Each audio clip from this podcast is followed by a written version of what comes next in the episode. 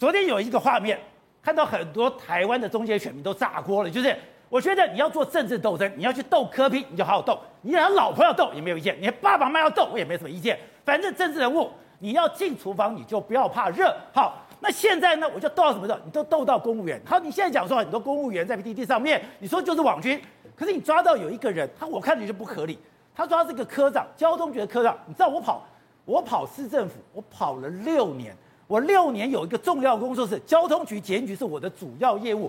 你能够在交通局干到一个科长，第一个你可能一定要高考，你的条件要很好，你的过去的考期一定要分好，否则哎，交通局的科长那么简单。所以如果他有政治态度，他可不可以表达？他当然可以表达。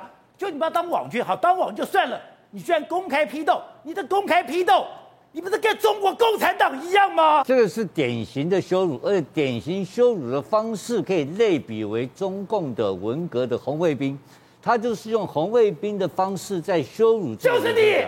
对，然后他的羞辱的方法呢，他是叫这个科长在议会当众像个小学生一样，把他自己在网络上 PPT 写的文章。通通一个字一个字念出来，他自己在旁边看，看的苗博雅都觉得快要想要笑出来了。你看他那个表情，就是一副那种就自己多得意呀，得意的表情。然后最后的结尾还有两个字，连那个呵呵呵啊，这个他也要把它念出来，还要逼他念出来。哎，一般对，所以在这个方法就是跟就是你们我们现在画面上看到的。以前我最讨厌一个叫做“一招权在手，便把令来行”。你这就是标准的一招权在手，便把令来行。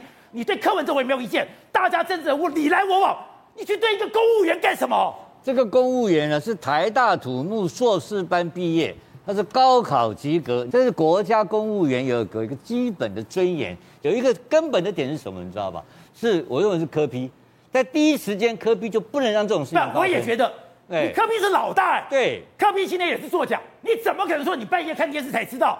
你怎么可以让你的公务员在那个地方被羞辱？还有你的议员凭什么去羞辱公务员？我看到就这个画面，你如果再给他贴一个牌子，再给他戴个帽子，那就是文革了。他这个坦白从宽，抗拒从严。他他这个苗博雅这个方式，基本上就是红卫兵的方式，而且他这种权力的运作到了没有底线。把他的话念给你听啊，一个公务员公然违法，废话依法办嘛，对不对？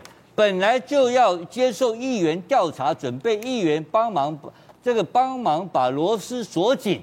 他是要帮柯文哲把螺丝锁紧。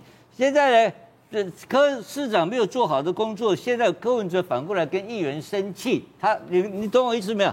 他的价值观错误了。他认为他在帮柯文哲做好事，结果好心没好报。他说什么？我不知道是不是更小灯熊皮，是柯文哲更小灯熊皮，他完全把这个事情搞拧掉了。我们现在指责苗博什么事情，你知道吗？就苗博雅，你这个咨询，你借咨询之名来羞辱公务员的方法，是台湾社会不能接受的一个低级下流的方法。